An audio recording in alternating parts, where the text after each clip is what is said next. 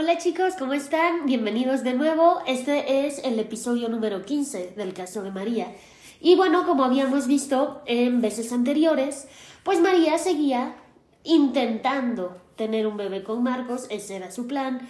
Luis ya había vuelto a casa, María no estaba muy convencida ni muy feliz. La ansiedad había vuelto y habíamos descubierto que la ansiedad no era porque Luis volviera, no era porque Marcos estuviera como por ahí rondando, dando vueltas, sino era porque ella sentía que estaba amenazada su ah, idea de tener un bebé, su plan de tener un bebé. Y e, esa amenaza de quizá no lo voy a lograr era lo que le estaba generando muchísima ansiedad. Y como les platiqué en el episodio anterior, pues mi idea era ahora trabajar en ese enojo que traía María. Estaba enojada con la vida. No enojada con Luis, o sea, sí, pero en realidad como que todo le molestaba. Y cuando alguien está tan enojado todo el tiempo y que todo le parece mal y que como que eh, ve puros problemas, por ejemplo, yo le decía, oye, pero ¿por qué no intentan la fertilización in vitro? No, no, no, no, no. Oye, pero mira que Luis lo está intentando. No, no, no, no, no. Como que todo era no, no, no, cuando te vuelves como tan... Eh, confrontativo con todo, como tan desafiante con todo, oposicionista si quieren llamarlo, pues hay algo detrás, ¿no? El enojo es raro que venga puro enojo así solito, generalmente hay algo detrás. Y ese algo muchas veces es tristeza, no siempre. O sea, tampoco puedo decirles, ah, no, si ustedes ven a alguien enojado, atrás hay tristeza, no necesariamente, pero muchas veces la hay. Y cuando llegué yo a este punto de la terapia con María, le dije, María, déjame que te cuente un cuento. Vamos a platicar del cuento de Jorge Bucay de la ira y la tristeza.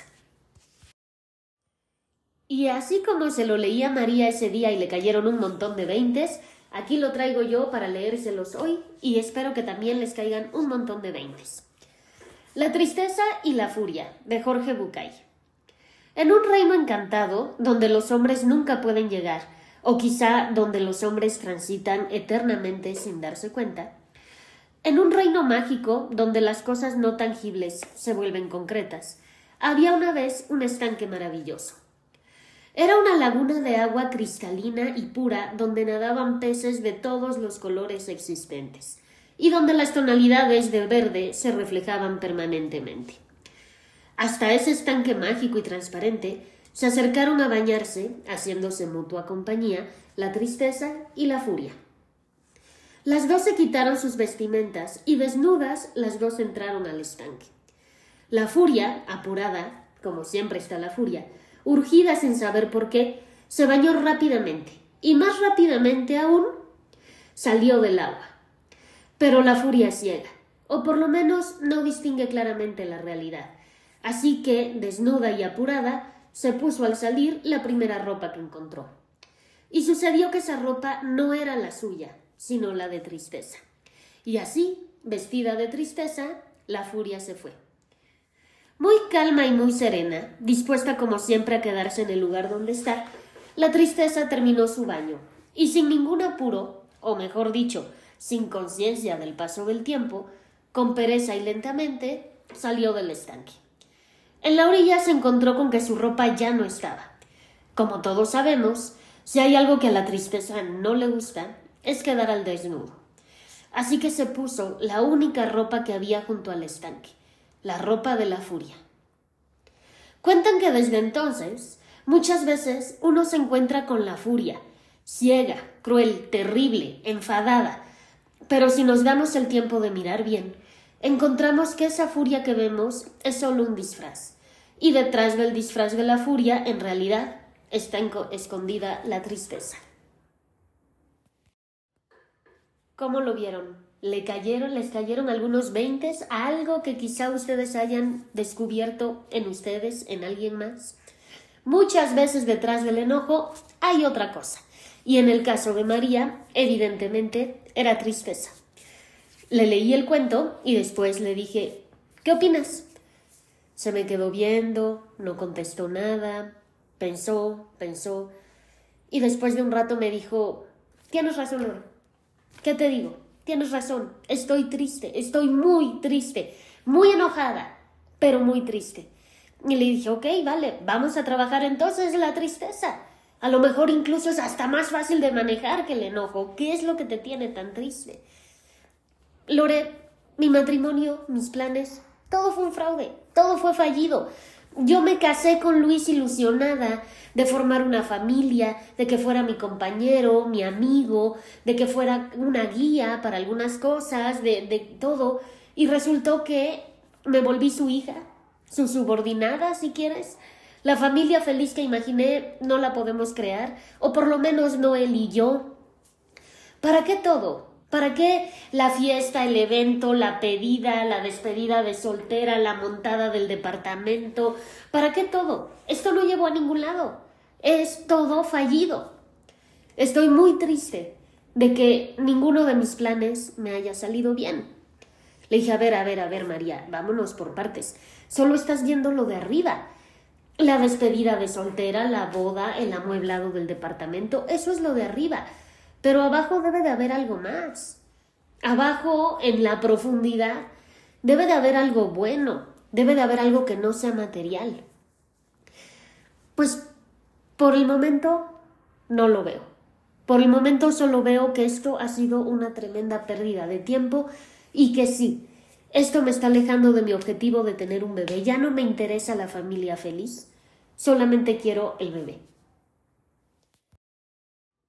Pero ¿sabes qué es lo que más me enoja, Lore? Lo que más me enoja es que yo no pedí esto. Yo no pedí esto. Esto es injusto. La vida es injusta. ¿Por qué? ¿Por qué me tuvo que suceder así? Que no hay manera de que yo logre absolutamente nada. Que todo salga mal.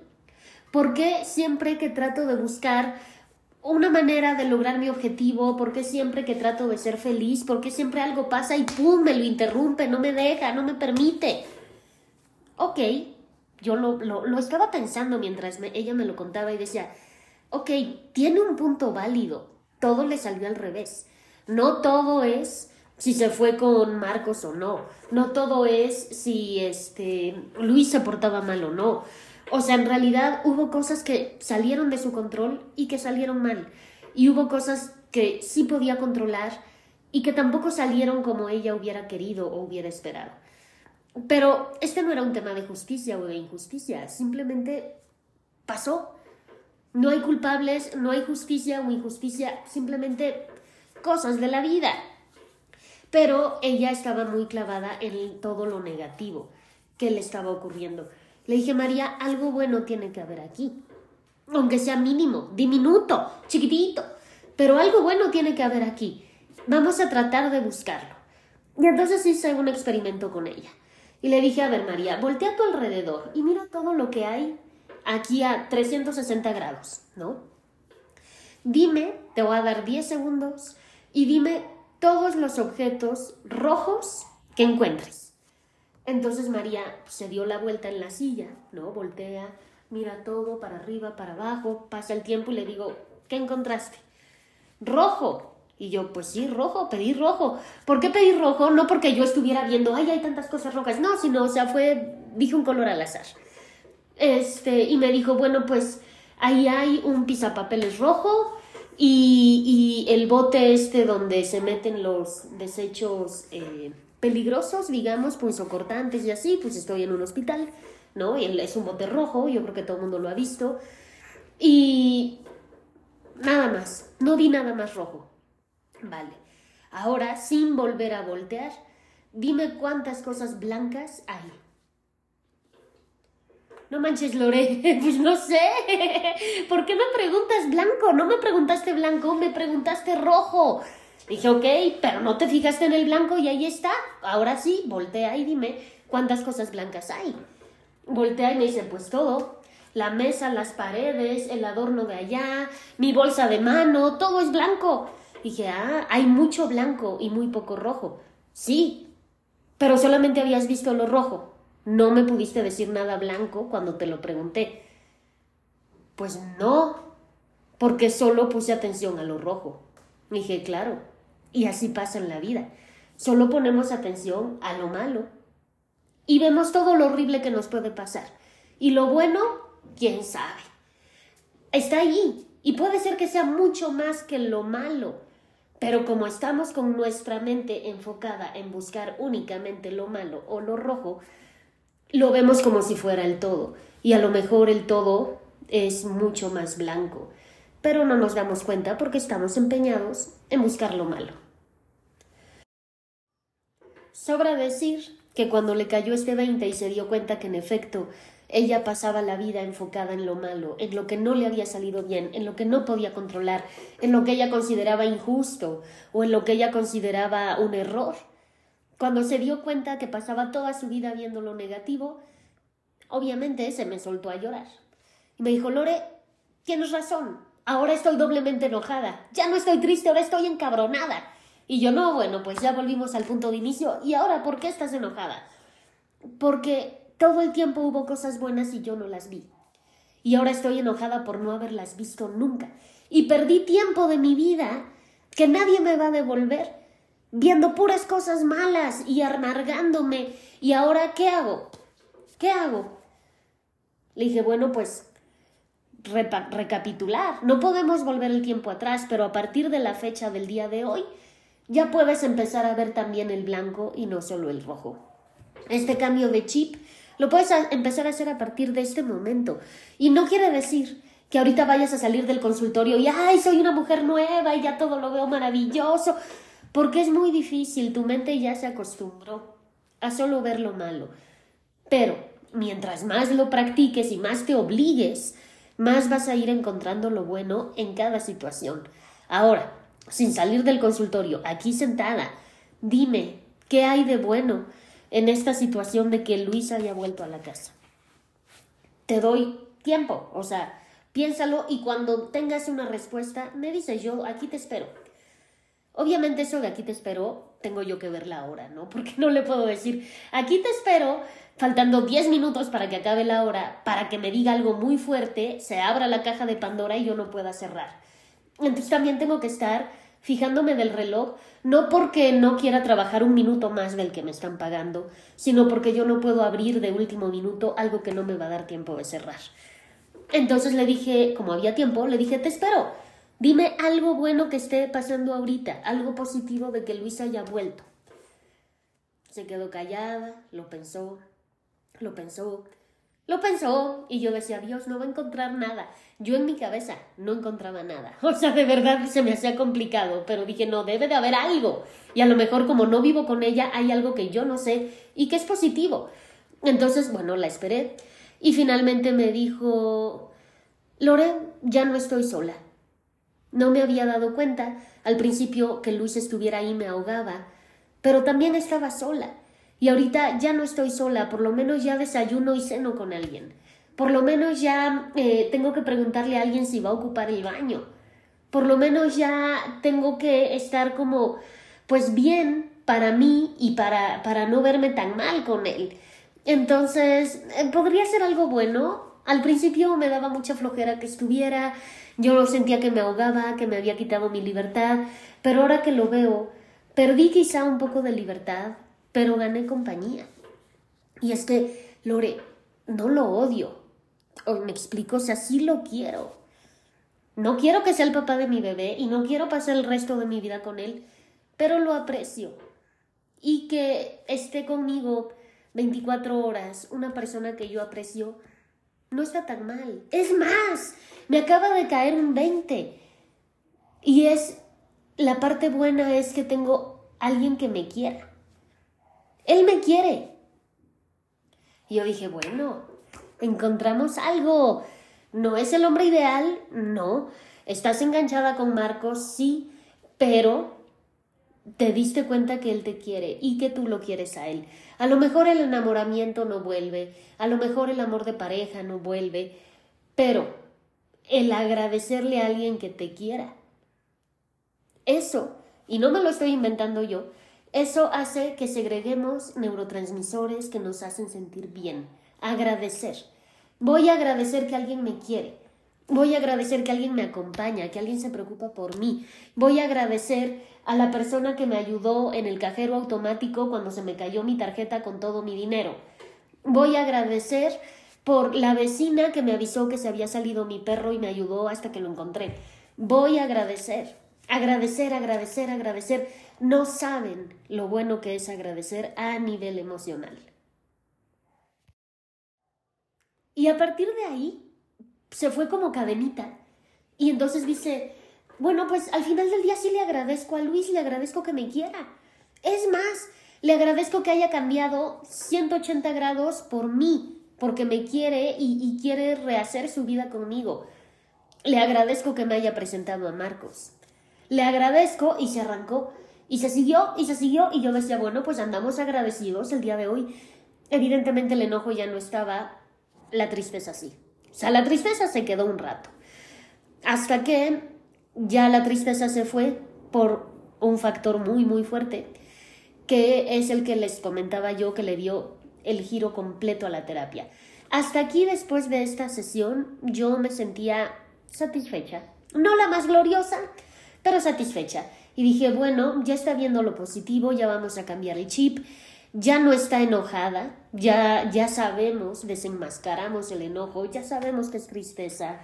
Entonces vamos a trabajarlo como tal, porque aquí la tristeza es muy válida, el enojo era válido, pero como que me parecía que estaba fuera de lugar. La tristeza no, la tristeza como que sí cabía muy bien.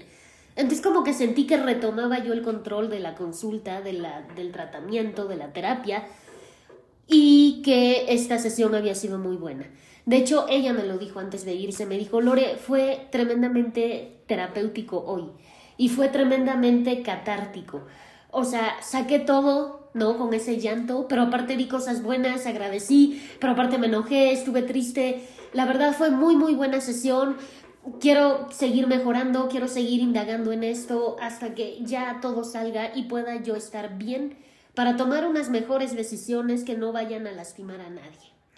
Y yo dije, bueno, pero ¿qué pasó acá? O sea, de verdad yo salí bien contenta de esa sesión. Y este, incluso le dije, María, vamos a espaciar, vamos, vamos a vernos cada dos semanas, ¿qué te parece? Ella estuvo de acuerdo y me dijo, vale, sí, cada dos está perfecto.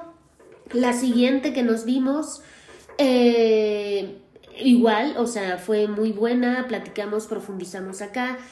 Eh, también salió muy feliz y me dijo, Lore, ahora sí siento que lo estoy logrando porque yo no sabía ni qué sentía, pero ya entiendo cómo se llama lo que estoy sintiendo y entiendo que es válido y que no me hace ser una mala persona.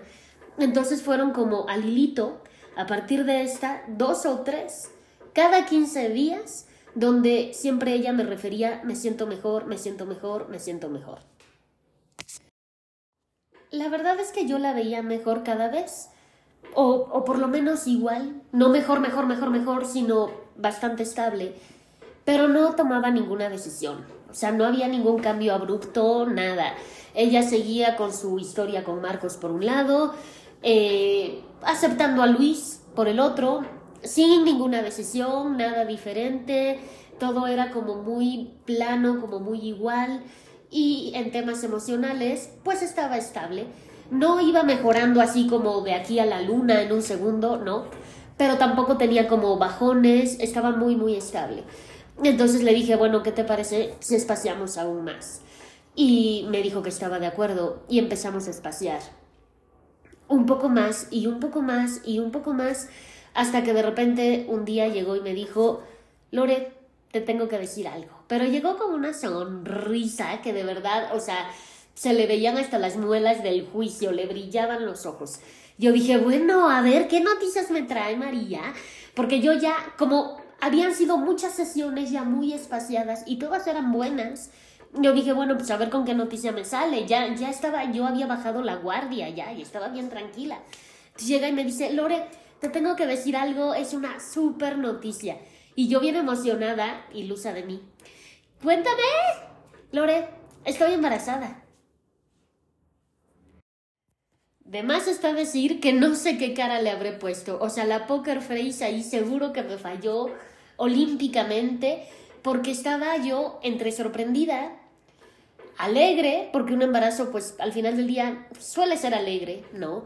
Pero también decía, no puede ser, o sea, yo pensé que ya la habíamos librado y luego tenía la duda, ¿quién diablos es el papá del chamaco? porque yo ya no le había tocado el tema del embarazo ni de la fertilización in vitro, ya no habíamos hablado de eso. Entonces yo no sabía si al final había logrado embarazarse de Luis o habían llevado un tratamiento con Luis o el bebé era de Marcos y ya había muchas explicaciones que dar. Y yo sé que me van a odiar, pero aquí lo voy a dejar.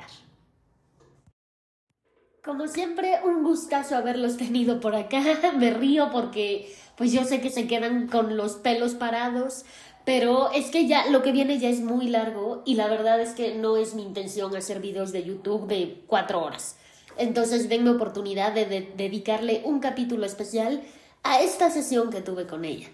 Eh, muchísimas gracias por seguirme, como siempre, en todas las redes sociales, Facebook, TikTok, Spotify, YouTube.